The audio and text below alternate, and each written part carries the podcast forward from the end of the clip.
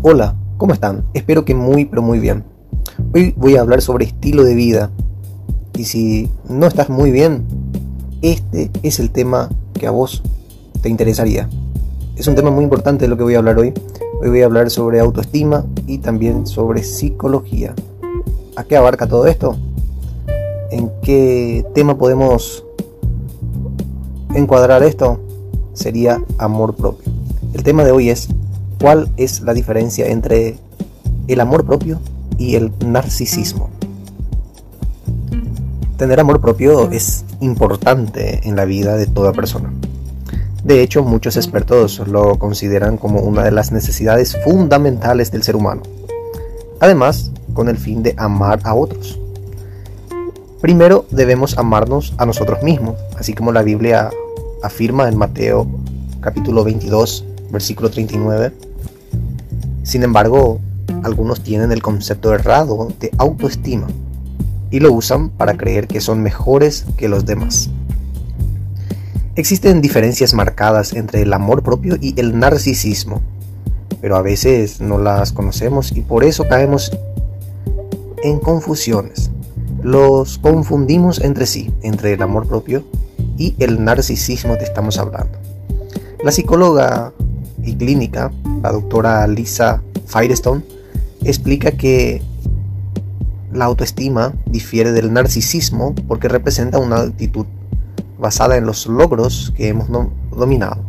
O sea que ella quiso aquí decir en la primera parte de que esto se diferencia del narcisismo y del amor propio,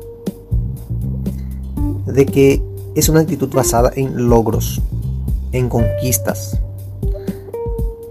Volvemos a recapitular esta información de la doctora y dice así, la autoestima difiere del narcisismo porque representa una actitud basada en los logros que hemos dominado, los valores a los que nos hemos adherido y el cuidado que hemos mostrado hacia los demás.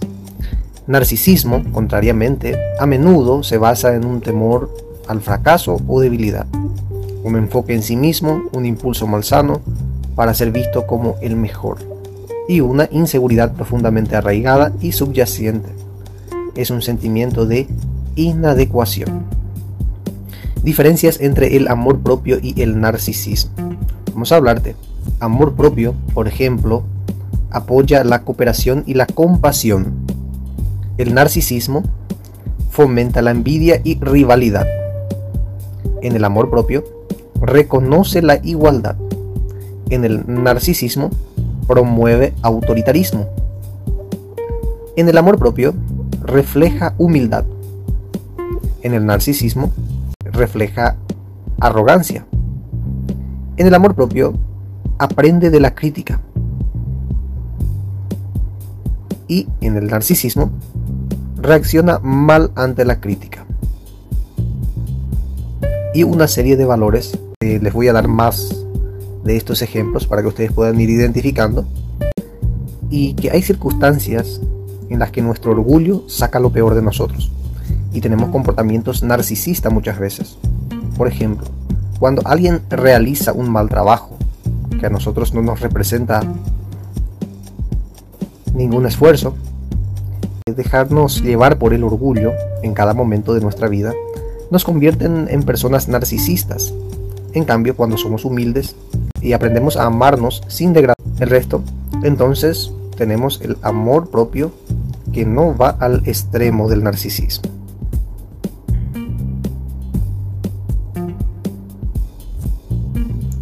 Voy a seguir dando estos ejemplos sobre el amor propio y el narcisismo. Voy a hablar primeramente sobre el amor propio.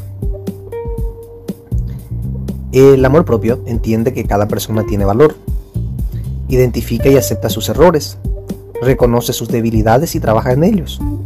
Se acepta como es. Es perceptivo a los sentimientos y emociones de otros. Apoya a los demás.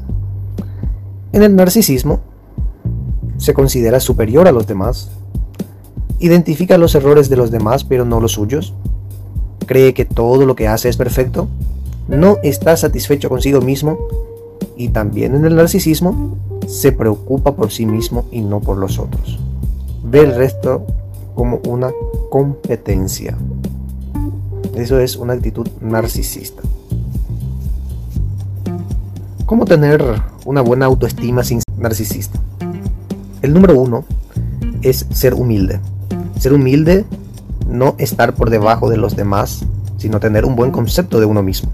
Si quieres tener una buena autoestima, entonces aceptas tus errores y no victimices por ello, sino trabaja y ten una mentalidad abierta al aprendizaje. 2. No te enfoques en la apariencia.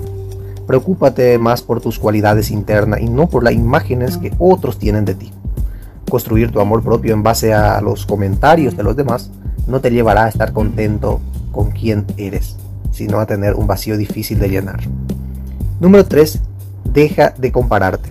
Entiende que todos somos diferentes y que cada uno tiene su propio valor. Dios no te hizo igual a nadie y por ello no puedes tener los mismos resultados que los demás. Si quieres superarte, aprende a verte como una persona. 4. Acepta que eres una creación de Dios. Dios no comete errores. Y si te hizo es por un propósito. Por eso puedes tener la seguridad de que Él te ama y merece recibir ese amor. Cuando aceptas su amor, también puedes amar a otros. 5. No te consideres superior a los otros. No te menosprecies ni tampoco te sobrevalores. Parte de amarte a ti mismo implica tratar a los demás como iguales a ti. 6. Acepta tus debilidades. Y con esto finalizo el podcast de hoy. Reconoce tus flaquezas, pero no te dejes vencer por ellas. En vez de eso, conviértelas en fortaleza tuya y no en un obstáculo. Aprende de tus errores y mantén una vida más leve, una mente más abierta a las cosas de la vida que la vida quiere enseñarte. Muchísimas gracias por tu tiempo. Será hasta la próxima. Que Dios los bendiga.